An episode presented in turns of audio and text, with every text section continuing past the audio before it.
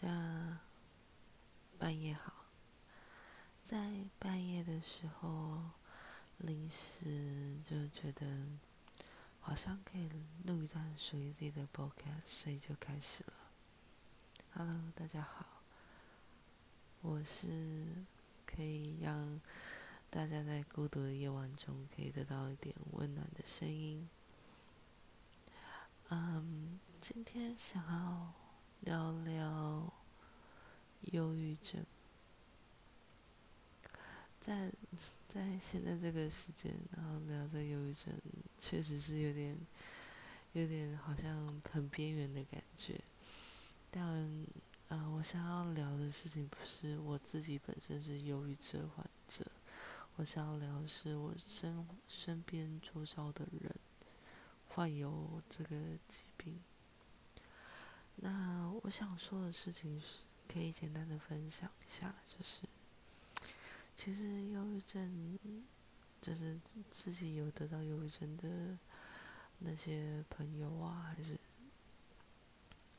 前任还是什么的，其实他们真的蛮辛苦的，因为他们要长期去面对不同的情绪。突然间很想哭，也不知道原因到底出现在哪里。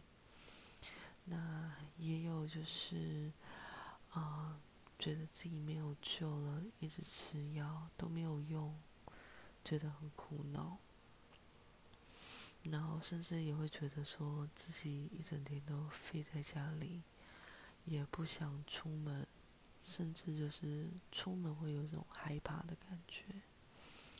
那甚至在社交上面有一些很大的阻碍，但嗯，其实这些东西是我长期跟这些就是忧郁症的朋友长期聊天下来得到一个就是感想，我想要分享给大家。忧郁症呢，其实是呃，我觉得忧郁症通常会有这些状况的话，我觉得有八九成主要是来自于就是过往在原生家庭的受挫，这是我觉得影响是最大的。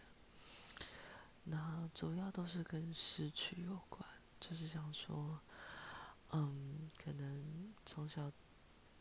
从小陪他长大的奶奶过世了，那父母亲离婚，或者说父母亲的教育的方式不对等啊，还是有一些比较负面的想法，会去影响到之后未来的就是精神上面的问题。但这个东西其实也是最难。可以跨过去的，是需要时间。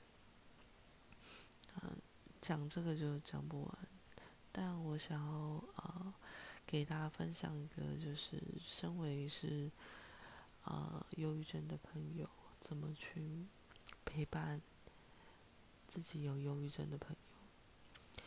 那我觉得首先的话就是陪伴，陪伴是最重要的。就是，呃，多聆听，多陪伴，然后不要给，就是有点类似任务啊，还是功课给他们，那只会更增加他们就是烦恼啊，还是跨不过去，想更多。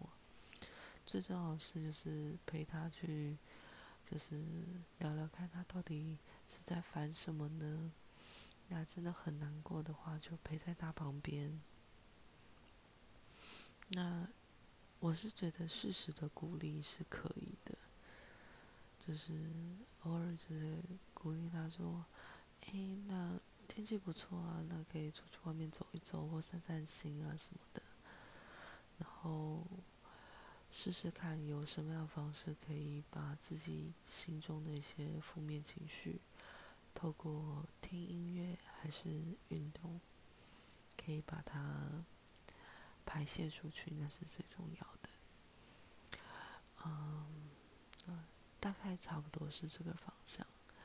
那我在陪伴的过程中，我主要大部分我都是做聆听的角度，然后给予一些他在表述自己，给予一些认同的看法，然后还有一些微微的建议跟做法，这样。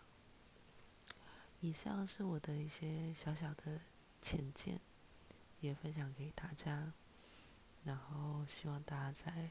晚上有美好的夜晚，然后好好睡觉。我们下次见，拜拜。